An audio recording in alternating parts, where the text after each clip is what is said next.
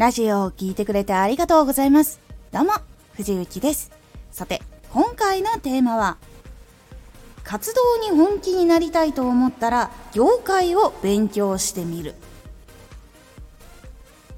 本気で活動したいと思ってる時にしっかり業界で生きていくためにはやっぱり業界のことを勉強しておくことがかなり大事になりますこのラジオでは毎日16時、19時、22時に声優だった経験を活かして初心者でも発信上級者になれる情報を発信しています。それでは本編の方へ戻っていきましょう。業界ってやっぱりこう憧れている時とかまだ実際にその業界に入って仕事をしていないとかその業界で仕事している人の話の全面的な部分を聞ける機会がない時っていうのはやっぱりその一部分自分が見たい部分とかいいと思っている部分っていうのがやっぱり見えやすいっていうのがあるので業界の本当にいいところも本当に悪いところも知ってでそこを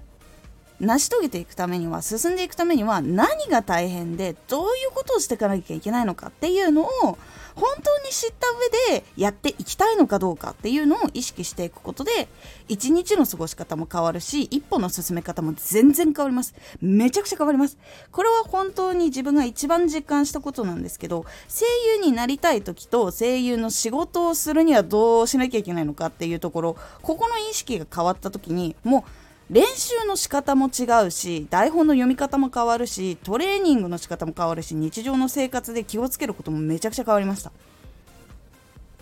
業界知るってめちゃくちゃ大変かもしれないんですけど今ネットのおかげで結構知ることはできます。あとはその業界で活躍している人たちの経歴とかを結構書かれてること多いんでどういうことに苦労したのかとか1回出たのに次ヒットするまでにどうして時間がかかったのかとかそういうのを調べたりヒットしてる人もずっと何を続けているのかとかそういう部分を知っていくようにするだけでも結構変わります。私中学生の時にその業界に行きたいって思って実際にその中学校の時にいろいろ専門学校とかの説明会があってそれに参加して聞いてたんですけどそれだけの情報だとやっぱり分かんない部分っていうのがあるんですよ。でそこを補ったのが自分は本当に声優が好きだったので100人くらいの声優さんの所属事務所とその人のプロフィールと経歴を全部調べたんですよ。で、これ調べようって思ってやったんじゃなくて、本当にただただ好きで声優さんのことを調べていったら詳しくなったっていう、あれだったんですね。それを中学校の2年生の時かなにやって、それからもまあ好きな声優さんとかがどんどん増えていったりとか、出てる人とか自体にも興味があるからどんどんどんどん調べていってあこういう事務所って声優が強いんだとかここの事務所は芝居もやるんだとかそういうあれで事務所のタイプを知っていったりとかしたんですね。でやっぱり中学校2年生からもう高校3年生になるまでの間に相当調べたんですよ300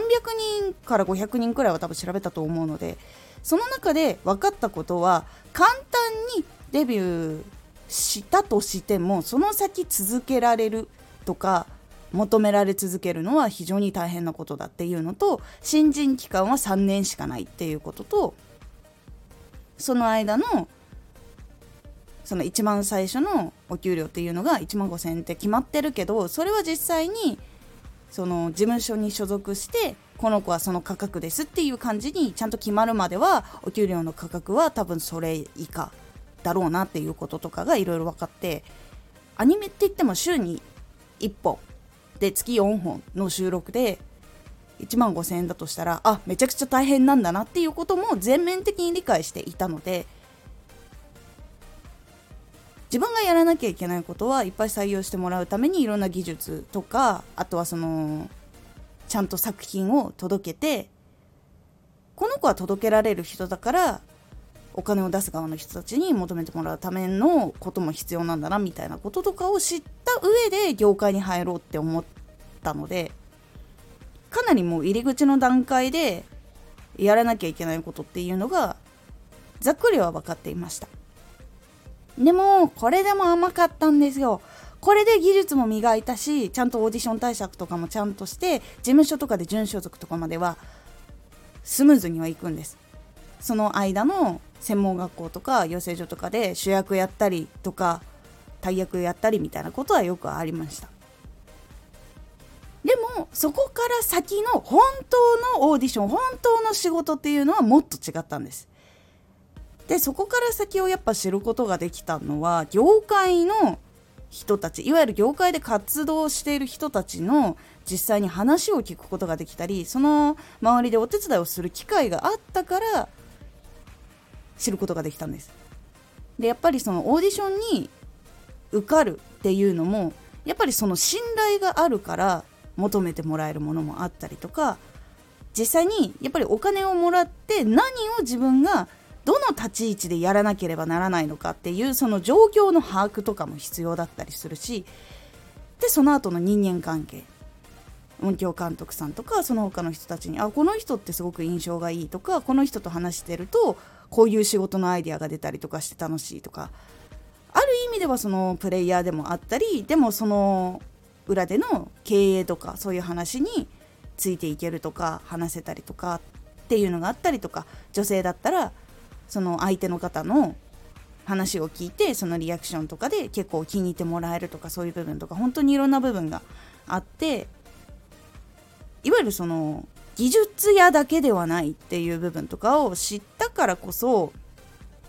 そしてもっと状況っていうのは結構過酷なものだったりいわゆる台本当日にわたってすぐにリハーサルやってそのまま収録をしなきゃいけない。だからもう滑舌とか体の作りとかストレッチとかそんなことを気にしている場合じゃないんですよ。なのでもう現場に行ったらそれができているのが当たり前の状況にしていないと仕事にならないみたいなそういう状況とかが分かっていったんです。それがあったから日常的に滑舌のトレーニングは他の人より意識もして一音一音をかなり重視してやったりとかしていったことによって他の人より滑舌がいいねって言われたりするようにはなりました。これが本当の意味で業界を勉強しておくっていうことだと結構思っています。いわゆるその時間の使い方も全然違うんですよ。舞台をイメージされると結構わかると思うんですけど皆さんが思う舞台っていうのは1ヶ月2ヶ月その出演者全員が集まって稽古をして舞台をするっていうイメージがあるかと思うんですけど業界の忙しい人たちが集まった舞台って1ヶ月2ヶ月稽古期間があるんだけど参加できるのは直前の3日間だけとか1ヶ月2ヶ月のうちに7回来れるかなとか14回来れるかなとかそういうことがありえるんです普通に。でもその人たちは台本も入ってるし芝居も入ってるしでそれが入って上で稽古に来てその周りの環境とかを全部見て全部察してすぐに対応するっていうことがやっぱりできる人たちなんですよ。でその上でちゃんと集客もする告知もするっていうのがどっちかっていうとその業界の忙しい人たちの作る舞台だったりするんです。でやっぱり忙しい人同士が集まると忙しいのでうまく合わないこととかもあるんです。もう一番すごい究極的なのはリハーサル1回でボンって出ますっていう人も実際に見たことあるくらいです。でもそれのすごいところはそのリハーサル1回と役者の方からの話ちゃんと聞いたりとか演出家の人とちゃんとコミュニケーションをその少ない時間でも取ってそれを全て把握して自分でちゃんとやる。でかつ自分の立ち位置も分かってて自分の表現もしっかりと入れることができる。っていうのが本当に忙しい方の本当のプロの技術というかその仕事の仕方。っていうのが実際にあるんですねそれを知らない状態で時間はたっぷり取らなきゃ練習するには時間を取らなきゃ全員が集まらなきゃっていう考えでやっていると実際の本当のプロの世界の状況とは全然違うことになったりとかしてしまうっていうのがあったりするのでそれをちゃんとリカバリーできる自分の能力を磨いておくっていう必要も実際にはあるんですね。やっぱそれを知らない人とお仕事をしたりとかすると温度差がものすごく生まれたりとかして結構その仕事内の環境とかも変わったりするんですよ。なので私は結構業界のことを知っているっていうのは業界の人たちとスムーズに仕事をする上でも自分が磨いていく上でもかなり大事なことだと思っているので本気でやりたいと思っている方は業界をくまなく勉強するのが結構いいかなと思っております。是非気になっている方めちゃくちゃ調べ込んでみてください。それだけで結構変わりますのでおすすめです。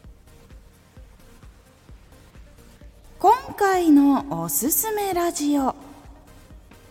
SNS で情報の広がりが早くなった。